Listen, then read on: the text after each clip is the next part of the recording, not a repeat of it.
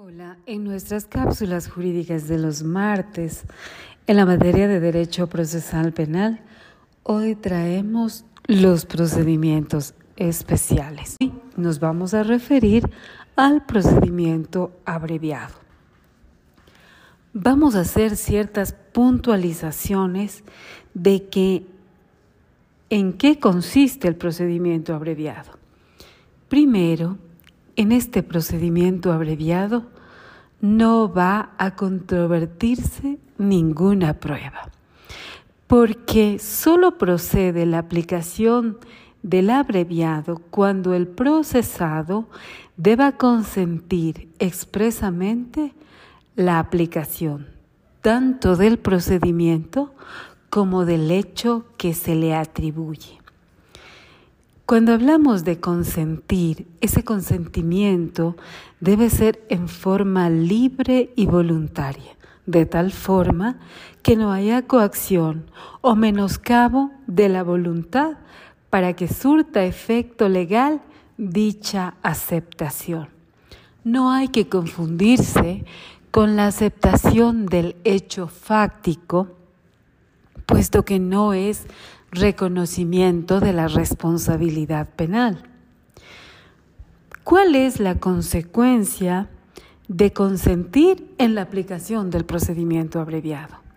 El abogado de la defensa pública o privado deberá asesorar en palabras sencillas que el procesado entienda cuáles son las consecuencias jurídicas de la aceptación y del sometimiento al abreviado, puesto que al final el someterse al procedimiento abreviado siempre implica sentencia condenatoria.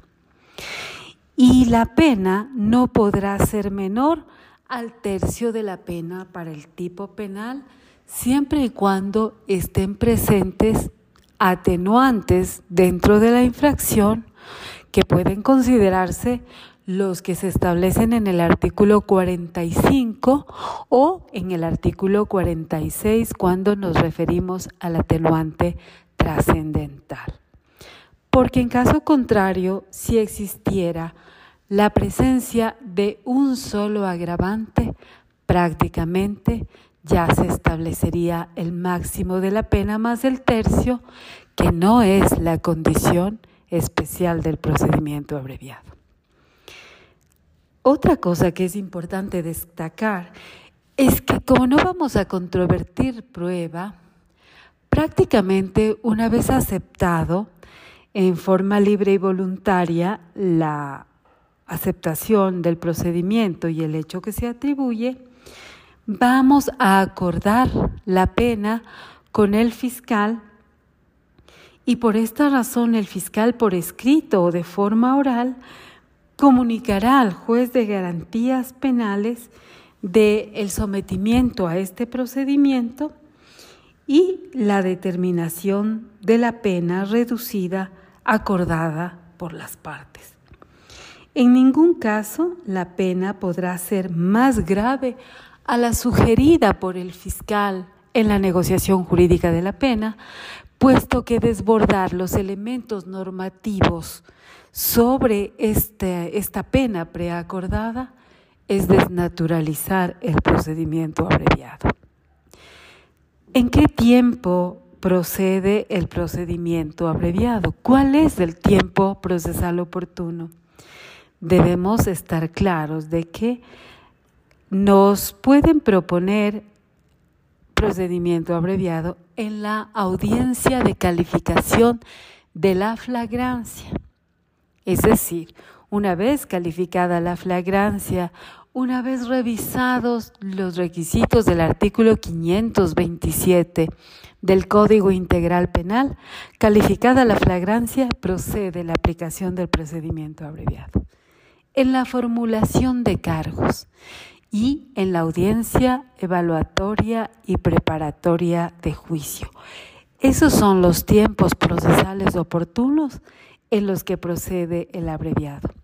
La ley también propone excepciones. No procede el abreviado para los delitos de secuestro, contra la integridad sexual y reproductiva, contra la violencia de la mujer o miembros del grupo familiar. En todo caso, la resolución del abreviado, el juzgador va a dictar en la audiencia el pronunciamiento judicial conforme a las reglas del código, que incluirá la aceptación del acuerdo, la calificación del hecho punible y la pena establecida por el fiscal y la reparación integral de la víctima de ser el caso.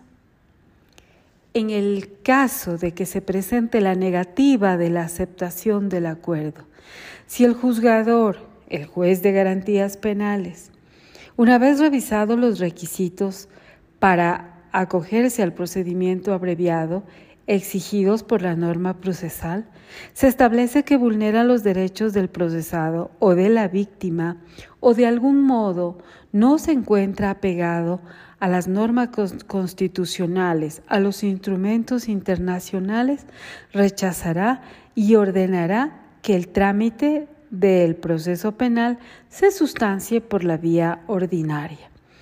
El acuerdo no puede ser prueba dentro del procedimiento ordinario.